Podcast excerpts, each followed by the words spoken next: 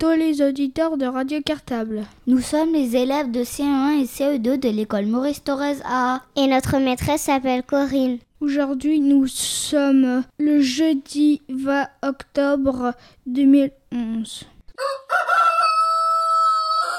Bonjour, je m'appelle Ruben. Hello, je m'appelle Khadija. Bună me chiame Norbert et je viens de vous dire bonjour en roumain.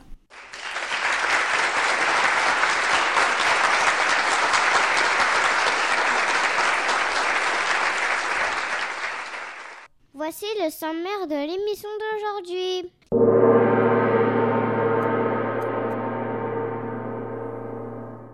À 14h09, les élèves de CE2 de l'école Maurice Torres A nous proposent un nouveau jeu en anglais, Simon Says. Qu'est-ce que ça veut dire? Eh bien, c'est le jeu Jacques a dit, mais en anglais.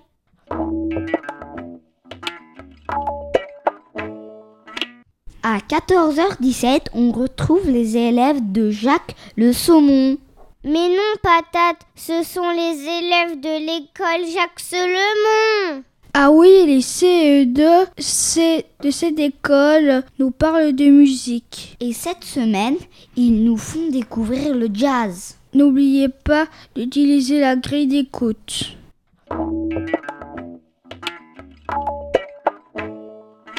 À 14h34, rendez-vous avec un nouveau portrait radio. Et de qui parle-t-on aujourd'hui? Eh bien de Philippe Grand. Qui est Philippe Grand? C'est un ancien conservateur aux archives de Paris. N'oubliez pas d'utiliser la grille d'écoute.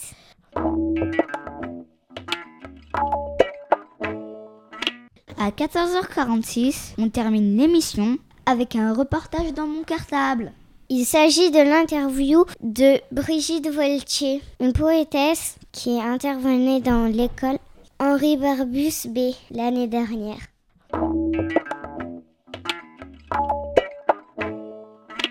Voilà, c'est terminé pour le sommaire d'aujourd'hui. On vous souhaite une très bonne heure d'émission. Bonne écoute à tous Radio Platak Radio dla dzieci ze szkół Ivry-sur-Sienne. C'est la boîte de jeux de Radio Cartable. Bonjour à tous les auditeurs de Radio Cartable. Nous sommes les élèves du CE2 de l'école Maurice 13 A. Notre maîtresse s'appelle Tsipora. Bonjour, je m'appelle Simon. Bonjour, je m'appelle Erwan. Bonjour, je m'appelle Élise. Bonjour, je m'appelle Inès. Aujourd'hui, nous allons vous proposer un nouveau jeu en anglais. Il s'agit de Jacadi. Alors en anglais, ça donne Simon says. Voici les expressions en anglais que nous allons utiliser. Stand up, sit down, ça veut dire debout assis. Jump, ça veut dire saute. Turn around, ça veut dire tourne sur toi-même. Clap your hands, ça veut dire frappe dans tes mains. Snap your fingers, ça veut dire claque des doigts. Stamp your feet, ça veut dire frappe des pieds. Nod your head, ça veut dire hoche la tête. Voilà, vous êtes prêts pour notre jeu. Levez-vous et faites un peu de place autour de vous. C'est parti. Let's go C'est la boîte de jeux de Radio Cartable. Simon says sit down. Simon says stand up. Simon says clap your hands. Simon says jump. Stomp your feet. Perdu. On n'avait pas dit Simon says. Simon says nod your head. Clap your hands.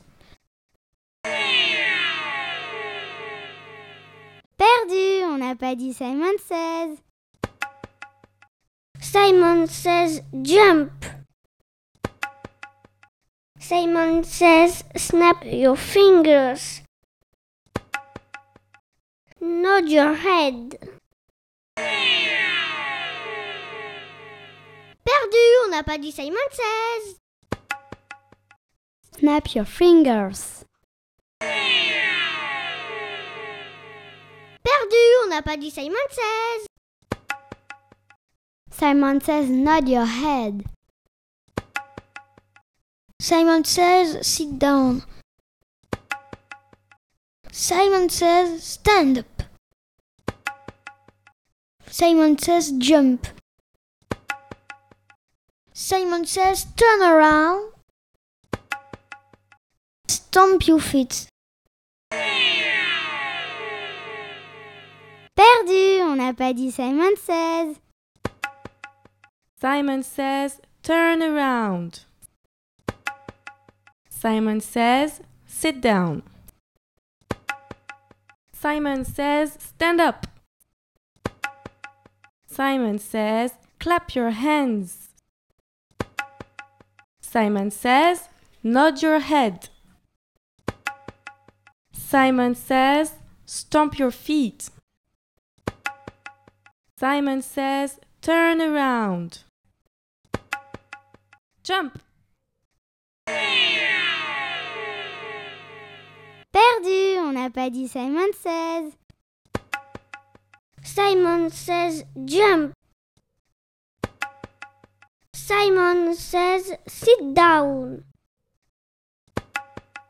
Clap your hands.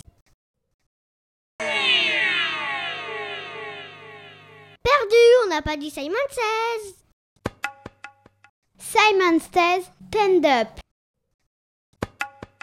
Simon says snap your fingers. Simon says nod your head. Stomp your feet. Perdu, on n'avait pas dit Simon says. Simon says clap your hands. Simon says, nod your head. Simon says stomp your feet. Simon says, nod your head. Simon says jump. Simon says snap your fingers. Simon says sit down. Simon says stand up. Simon says jump. Simon says, turn around. Sit down.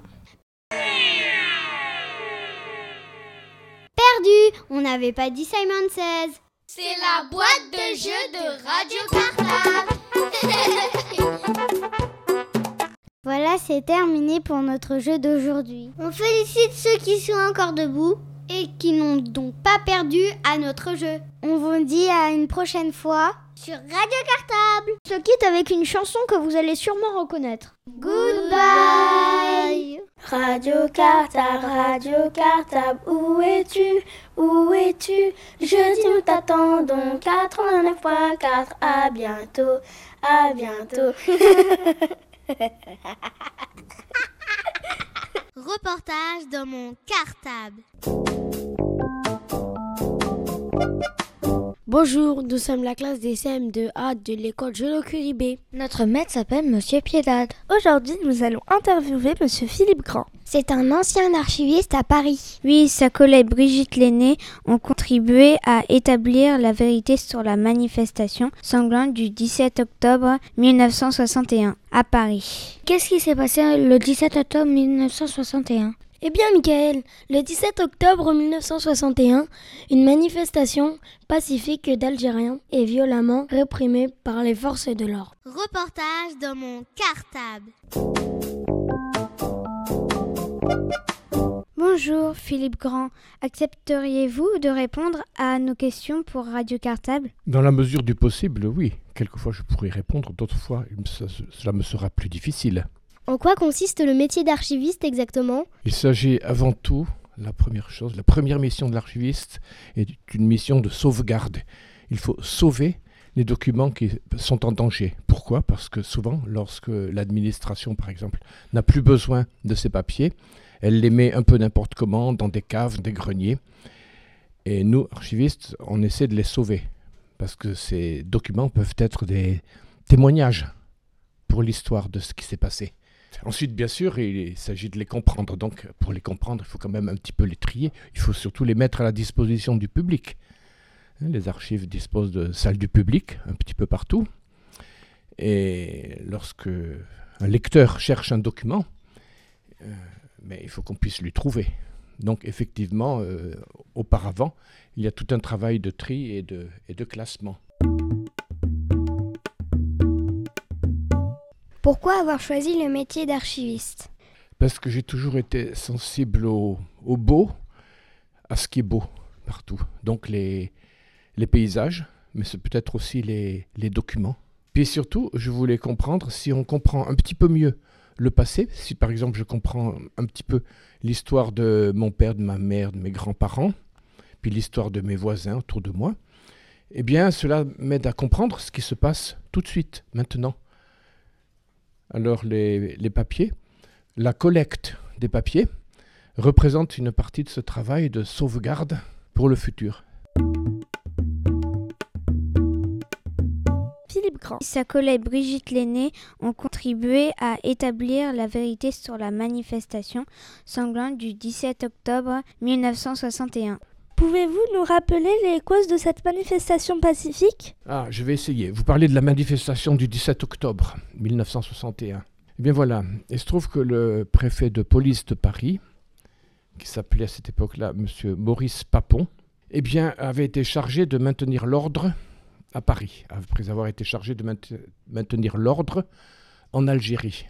Maintenir l'ordre, ça, voulait dire euh, surveiller toute la population euh, arabe.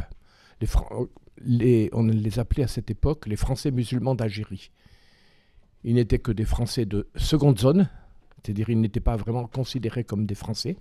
À ce moment-là, le 17 octobre 1961, on était en pleine guerre d'Algérie et le gouvernement a décidé de frapper un grand coup. Et lorsque les musulmans ont décidé de manifester contre le couvre-feu qui avait été décrété par M. Papon, la population musulmane, enfin la population arabe, est venue par dizaines de milliers, je crois qu'ils étaient à peu près 30 000, depuis la banlieue. Ils, vivaient dans des conditions effrayantes dans la banlieue, dans des bidonvilles. Ils sont venus pour manifester, ils sont venus sans armes, complètement désarmés, pour manifester contre le couvre-feu. J'explique ce qu'est le couvre-feu. Le couvre-feu, c'est l'interdiction absolue de sortir la nuit. Cette décision était illégale parce qu'elle visait uniquement la population arabe. Or, dans la Constitution française, on n'a pas à distinguer les gens par la couleur ou par la race ou par la religion. Soit on décide un couvre-feu pour absolument tout le monde, soit on ne décide pas le couvre-feu. Ce couvre-feu était illégal, mais il avait quand même été décidé. Euh, le couvre-feu, ça veut dire qu'il y avait des policiers qui, partout, partout dans les rues, la nuit, dès qu'ils voyaient un, arabe qui, par exemple, rentrait à la maison en étant un tout petit peu en retard, parce qu'il sortait à peine de son travail, eh bien, on l'arrêtait, on lui cassait la figure, etc., euh, etc. On lui confisquait les papiers, on déchirait ses papiers. Et quelquefois, on l'assassinait. Cela arrivait bien avant le 17 octobre. 17 octobre, simplement, c'était une manifestation encore beaucoup plus importante que les autres, parce que là, c'est toute la population qui est venue. Euh, ceci dit, je dois ajouter que tous les policiers n'étaient pas de, cette sorte-là. Hein. il y a eu tout un groupe de policiers qui se sont appelés le groupe des policiers républicains, qui ont été indignés par euh, la manière de procéder de leurs collègues et qui ont écrit un manifeste. Ils ont écrit un papier qu'ils ont donné à la presse, à la presse, c'est-à-dire aux journaux, pour dire qu'ils étaient indignés de voir qu'ils avaient des collègues qui assassinaient les Arabes. Quel lien il y avait-il entre la manifestation et la guerre d'Algérie? Un peu partout en France, mais surtout à Paris, il y avait une très très grosse population algérienne. C'est-à-dire des, gens qui habitaient là et qui avaient une très grande partie de leur famille en Algérie. Et comme on était en guerre avec les Arabes, euh, on considérait que tous les Arabes étaient nos ennemis, même les, Arabes qui étaient en France, sur le territoire métropolitain. Et par conséquent, ils ont été traités euh, exactement comme si on était en guerre avec eux. Or, c'est des gens qui ne faisaient absolument rien de spécial. Ils vivaient comme, euh, ben, vous et moi. Ils, avaient, les enfants allaient à, l'école, les, les, parents allaient au travail quand ils en avaient, etc. etc. Il n'y avait aucune différence. Pour les autorités, oui, et en particulier pour les policiers, bien, on ne distinguait pas entre les Arabes, les combattants, il y avait des combattants en Algérie, et, et puis le reste de la population arabe. C'est-à-dire on ne distinguait pas entre euh, un monsieur, sa femme, les enfants, les, les, les vieux, etc. On ne distinguait rien. Tous ces Arabes étaient tous des ennemis. Combien de temps cette manifestation a-t-elle duré avant que les incidents commencent?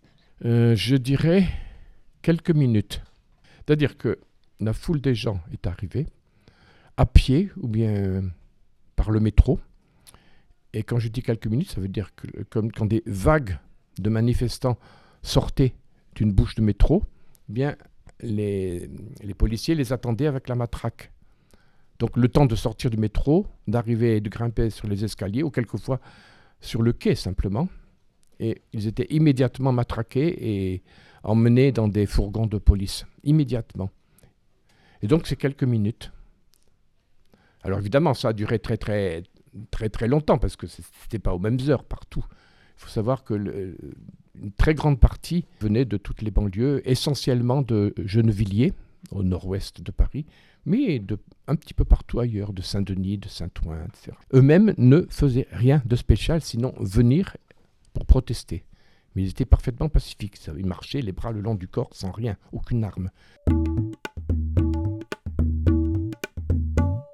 Si des manifestants ont été agressifs envers les policiers, est-ce qu'ils devaient attendre un ordre de leur supérieur ou avaient-ils le droit de répondre par la violence?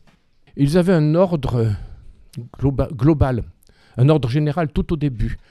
Le préfet de police les, a réunis, les policiers, il leur a dit pour un tué, pour en tuer dix. Mais ça, c'est plusieurs euh, semaines auparavant. C'est-à-dire chaque fois qu'il y avait des attentats, c'est autre chose. Hein. Mais en fait, toujours est-il qu'au début de la manifestation pacifique du 17 octobre, Maurice Papon a répété aux policiers Vous pouvez faire tout ce que vous voulez, euh, vous avez carte blanche. Ça veut dire qu'ils peuvent assassiner euh, qui ils veulent, et ils seront, c'est une expression que vous devriez apprendre, couverts par la hiérarchie. ça, ça veut dire que quoi que l'on fasse, le supérieur, c'est-à-dire le chef, dira Oui, oui, vous avez bien fait. Vous, avez étranglé cet arabe, vous, allez, vous l'avez jeté dans la Seine. C'est très bien, continuez. C'est ce qui s'est passé.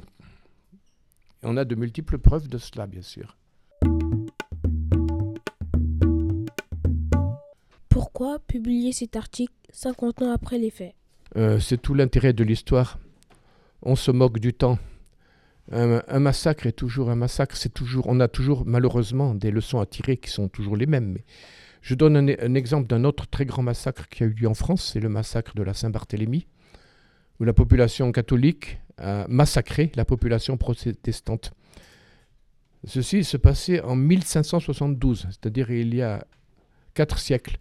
Mais quand on lit tout ce qui a été écrit à, à cette époque-là, au XVIe siècle, on se rend compte que ça aurait pu se passer et que ça s'est passé de nos jours. Ça existe toujours. Et donc le fait que ce soit 60 ans, ou 100 ans, ou seulement un an, ou seulement 8 jours, n'a aucune importance. À mes yeux, ça n'a pas d'importance. Parce que euh, il n'y a pas de différence pour quelqu'un qui étudie l'histoire entre le passé et le présent, et j'oserais presque dire le futur. Quel message devrait-on retenir de votre démarche Nous sommes des êtres vivants, nous sommes des humains. Nous appartenons à une race qui est la race humaine. Il n'y a qu'une seule race, c'est la race humaine. Elle fait des choses euh, répugnantes, puis elle peut faire des choses très belles aussi, mais c'est une seule race. Et donc, autant que faire se peut, chacun d'entre nous, des gens qui, qui appartiennent à cette race, la race humaine, doit se comporter comme, des, comme un être humain, et puis c'est tout. Donc, euh, mon action, c'était de faire en sorte qu'on vive, c'est tout. Qu'on ne cache pas, euh, et vivre, ça veut dire ne pas cacher les, les crimes. C'est déjà la première chose. Voilà, c'est terminé pour notre émission d'aujourd'hui. On remercie Philippe Grand d'avoir répondu à nos questions. Et moi, je trouve que vous êtes des, gens extrêmement vivants et intelligents. Vous avez, posé des bonnes questions. J'espère que vous continuerez à être curieux parce que la curiosité, c'est la qualité principale des êtres humains et singulièrement des enfants. Donc, je vous remercie beaucoup de toute cette euh, vie. Reportage dans mon cartable. Reportage dans mon cartable. Bonjour à tous les auditeurs de Radio Cartable. Nous sommes les CE2 de l'école Henri Barbus B. Bonjour, je m'appelle Stéphie. Bonjour, je m'appelle Christina. Bonjour, je m'appelle Alan. Bonjour, je m'appelle Laurie. Depuis le début de l'année, nous travaillons beaucoup sur la poésie. Nous avons même la chance d'avoir en classe, une fois par mois, une poétesse. Elle s'appelle Brigitte Voltier. Elle nous apprend à déclamer des poèmes, notamment des quatrains. Mais Christina, qu'est-ce que c'est un quatrain? Un quatrain, c'est un poème qui a quatre vers et qui rime. Nous avons appris des poèmes de Jean-Luc Moreau, mais aussi bien sûr de Brigitte Voltier. Nous avons écrit des poèmes à la manière de Jean-Luc Moreau et aussi à la manière de Brigitte Voltier. Brigitte travaille avec trois classes de notre école. Nous les CE2, les CPCE2 et les CPC. Aujourd'hui, nous allons interviewer Brigitte. Vous allez tout savoir sur le métier de poétesse. Reportage dans mon cartable. Pourquoi avez-vous eu envie d'être poète? Ah, c'est une question difficile. En fait, je ne sais pas si on a envie d'être poète. Je crois qu'en fait, chacun contient une petite graine de poésie en soi. Il l'arrose ou il la laisse se dessécher. C'est surtout ça. C'est pas forcément une question d'envie. C'est c'est la vie qui fait que c'est comme ça. On devient poète ou on, on ne le devient jamais. Ouh, ouh, ouh, ouh, sapajou. Le sapajou n'est pas sage avec les noix de cajou. Il fait un joli saccage en les cassant sur ses joues, puis se cache dans sa cage pour manger tous mes cachous. On dirait presque une image tant il est doux tout à coup, mais il reprend son tapage avec des petits cailloux. Sapajou, tu as quel âge? À quoi donc fais-tu joujou? Ouh, ouh, vilain sapajou Comment faites-vous pour euh, inventer, imaginer des poésies? Alors je crois que pour être poète, pour imaginer des poésies, pour les construire, il faut surtout et d'abord aimer les mots. Voilà. Aimer les mots, aimer leur musique, aimer les assembler, aimer en faire euh, des jolies choses pour exprimer ce qu'on voit, ce qu'on entend, ce qu'on ressent, et ou simplement pour le plaisir des mots, comme dans Sapajou. Hein c'est ou dans d'autres euh, ou dans nos petites balarimes. Hein, ça ne veut euh, rien dire de spécial, on s'amuse simplement. Il est assez chouette pour deux belles mouettes de porter des couettes nouées par des soquettes. Ma fête Pourquoi aimez-vous écrire des poésies? Qu'est-ce que ça vous apporte? Alors c'est vrai que depuis depuis l'adolescence, J'aime écrire des poèmes pour ceux que j'aime, pour euh, célébrer un, joli moment, euh, un anniversaire, une, fête, euh, quelque chose d'heureux ou de moins heureux parfois. Euh, la poésie, je pense que ça, ça aide à, exprimer ce qu'on a en soi. ça, met, ça met du baume au cœur, comme je l'ai dit tout à l'heure, hein, ça fait chanter la vie à l'intérieur de soi. Et ça donne parfois envie de voir tout à l'endroit de poser des mots sur ce qu'on sent, sur, euh, sur ce qu'on aime, sur ce qu'on ressent de, de, beau dans la vie. Euh, une fois que j'ai terminé un poème, ça m'apporte énormément de bonheur. Et, j'ai surtout bonheur à le partager. Si je le gardais pour moi toute seule, ce serait déjà agréable, bien sûr, mais mon grand bonheur, c'est de, de, voir, de sentir que d'autres euh, peuvent l'aimer aussi et, et se retrouver dans les mots que j'ai posés les uns à côté des autres. Je pense que voilà, ceux qui écrivent des chansons, ceux qui composent de la musique, ceux qui peignent un tableau, ceux qui sculptent euh, une œuvre ressentent ce même plaisir. Et il est vrai qu'une fois qu'on a composé un poème, ça ne nous appartient plus tout à fait. Voilà, on le laisse un peu s'envoler à travers les, les oreilles et les bouches des autres. Ce métier est-il difficile? Est-ce dur d'écrire des poésies? Je, ne crois pas qu'être poète, ce soit un métier. C'est un état. Euh, on se met en état d'être, euh, bah, de recevoir euh, tout ce qu'il y a autour de soi et d'en faire quelque chose avec des mots. Mais on ne peut pas vraiment, on peut pas gagner beaucoup d'argent avec ça. C'est une chose certaine. Donc, voilà, ça va être difficile de, répondre à ta question. alors difficile, difficile d'être poète. on, on va peut-être pas prendre les choses de cette manière-là. Quelquefois, on est inspiré, et quelquefois, on l'est pas du tout. Alors, moi, c'est pas parce que je vais rester devant une feuille blanche que je vais écrire quelque chose, hein, rarement. Non, les mots vont me venir quand je marche, surtout quand je marche. Quand je fais la vaisselle, quand je fais mon repassage. Euh, euh, voilà, dans des choses plutôt actives. Mon cerveau se met en route euh, comme ça. Et, puis alors il y a des jours où on a un, flux, un, une masse de mots qui viennent euh, se télescoper dans la tête, on ne sait même plus par quel bout les prendre. Puis alors d'autres où on se sent tout sec. Voilà. Alors ce est, c'est peut-être ça qui est difficile, c'est de sentir qu'il y a des moments où l'inspiration ne vient pas. On ne sait pas très bien euh, quoi écrire, sur quoi écrire. Mais c'est bien de s'astreindre à cette petite, euh, cette sorte de discipline, d'essayer d'écrire un petit peu tous les jours tout de même sur ce qu'on voit, sur ce qu'on ressent, sur, euh, sur quelque chose d'un peu gratuit aussi. Voilà, comme un jour, par exemple, il m'est venu à l'idée euh, l'émeu est en émoi. Oh L'émeu est en émoi et ne sait pas pourquoi. Affolé aux abois, cours de ci, cours de là, le bassin de Guingois, trotte qu'un un bec par-ci, bec par-là. Ah, c'est quoi ça, c'est quoi ça? Bas des ailes, sentinelles, bas des cils, imbécile, se dévisse le cou pour scruter tout partout, œil par-ci, œil par-là. Ah, c'est quoi ça, c'est quoi ça?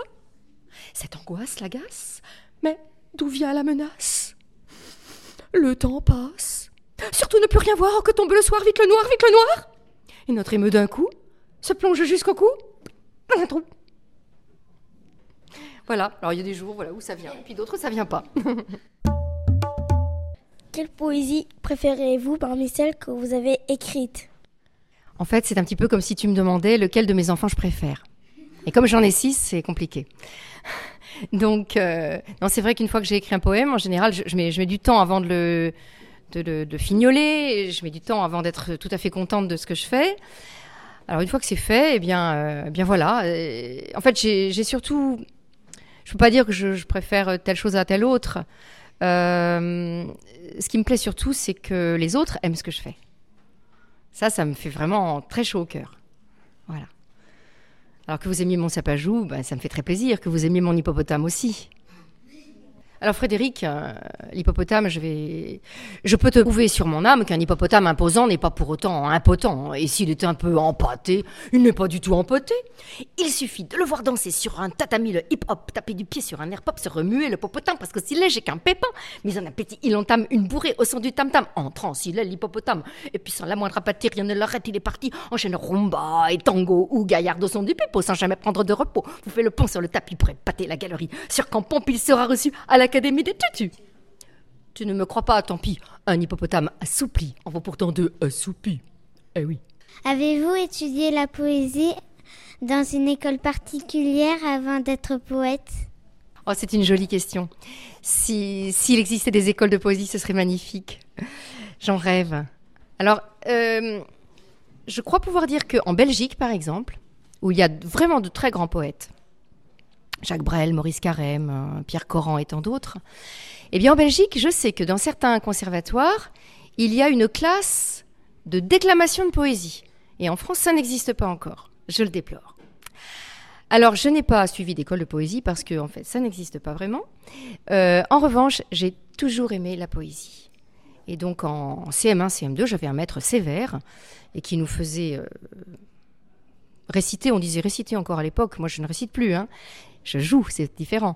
Mais il nous faisait rester la poésie avec euh, beaucoup de sérieux et de. On faisait très attention à la ponctuation, on faisait très attention à la musique des mots. Donc c'est vrai que grâce à lui, j'ai appris à, savourer la poésie, des textes difficiles. Je me souviens d'un très beau texte de Jules Supervielle, par exemple. Euh, voilà. Et puis ensuite, j'ai retrouvé la poésie plus tard, en classe de seconde, enfin au lycée, voilà. Seconde, première. Alors là, j'ai adoré euh, recevoir la poésie, l'étudier, la décortiquer, l'analyser. Euh, voilà. Rentrer dans, l'intelligence des poètes qui l'avaient écrite. Et puis, puis plus tard, voilà, ben je me suis mise à écrire à mon tour. Donc on peut dire que je suis, c'est un mot compliqué, autodidacte. Autodidacte. On pourrait en faire un poème hein, de ce mot-là. Ça veut dire qu'on apprend tout seul. E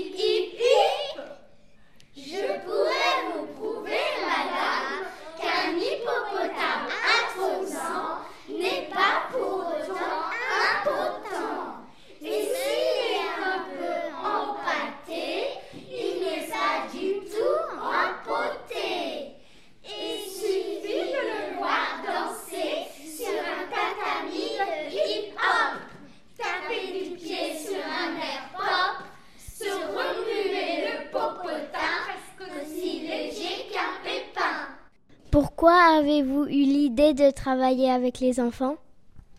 Alors je crois que les enfants, j'aurais bien du mal à m'en passer. Euh, j'aime chez les enfants l'enthousiasme, euh, la, fraîcheur d'âme et, la capacité à, partir dans un projet. Voilà. Et donc ça stimule ma créativité et, pour moi, c'est un public euh, rêvé. Voilà. Voilà pourquoi euh, j'aime travailler avec les enfants et que je continuerai à le faire le plus longtemps que je pourrai. Autant que l'énergie me, me sera donnée. Merci Brigitte d'avoir répondu à nos questions pour Radio Cartable. Avec plaisir. Voilà, l'émission est finie. On espère que ça vous a plu. Merci. On vous dit à bientôt. Reportage dans mon cartable.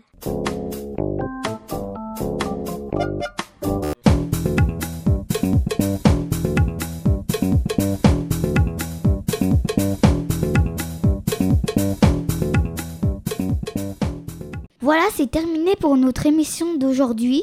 On espère que ça vous a plu. On vous donne rendez-vous le 3 novembre 2011. Passez de bonnes vacances et à bientôt. Bonnes vacances à tous.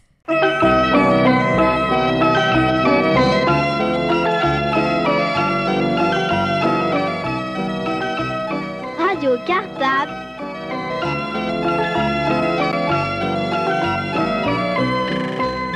La radio des écoles d'Ivry